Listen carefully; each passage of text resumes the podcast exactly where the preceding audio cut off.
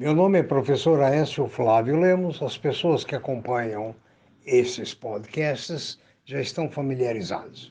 Minha área é recursos humanos, contabilidade, finanças, etc. Hoje é 4 de fevereiro, são 9 horas, hora do Brasil. Vamos aos, aos comentários sobre as probabilidades e as tendências do mercado hoje. Lembro que essas probabilidades e tendências são neste momento. Daqui uma hora, conforme as nuvens do céu, poderá haver outra formação. Em primeiro lugar, a Ásia terminou hoje com baixa acentuada em todos os países. A Europa está operando no momento de forma mista, entre pequenas altas e pequenas baixas. Os Estados Unidos, a previsão é de baixa. A previsão para o Brasil, todavia, é de alta, com o resultado da Vale, do Bradesco é, e outras é, empresas, principalmente com o sucesso dos IPOs. O dólar opera no Brasil na casa de 5,37. O petróleo caminha para os 60 dólares, estimado pelos técnicos. Está agora sendo cotado a 58,80. O ouro no momento é negociado a 1,813, em baixa. A prata também, depois do short squeeze, está para baixo em 1,52%. É, as commodities operam de forma mista. Os metais duros estão em baixa, logicamente, exceto o alumínio.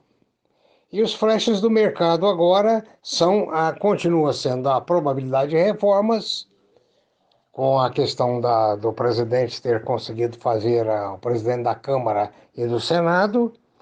Há outro assunto corre no mercado, a elevação da Selic, que nem sempre é bom para o mercado de capitais.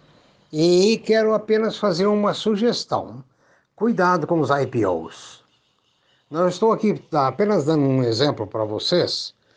São Martinho e Brasil Agro. Brasil Agro entrou ontem no mercado é uma empresa ainda sem tradição, sem balanços consecutivos, sem gestão uh, comprovada através de anos, porque não se prova com seis meses, contra a São Martinho, que é uma empresa de, na área agrícola de alta tecnologia, alto uso de drones nas lavouras, completamente uh, automatizada, máquinas de última geração e resultados positivos há muito tempo. Eu venho acompanhando o São Martinho ah, desde quando a ação era cotada em torno de 15 reais.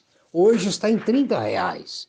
Então, muito cuidado com os IPOs. Alguns podem ser muito bons, muito valiosos, mas são lançamentos sem antecedentes no mercado. E antecedentes conta, a tradição conta.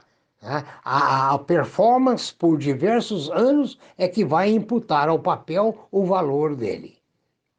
Se você tiver alguma dúvida ou sugestão, ou queira algum esclarecimento que talvez eu possa responder, envie um e-mail para previsioneseconômicas@gmail.com. Tenha um bom dia, bons negócios e, como sempre, prudência.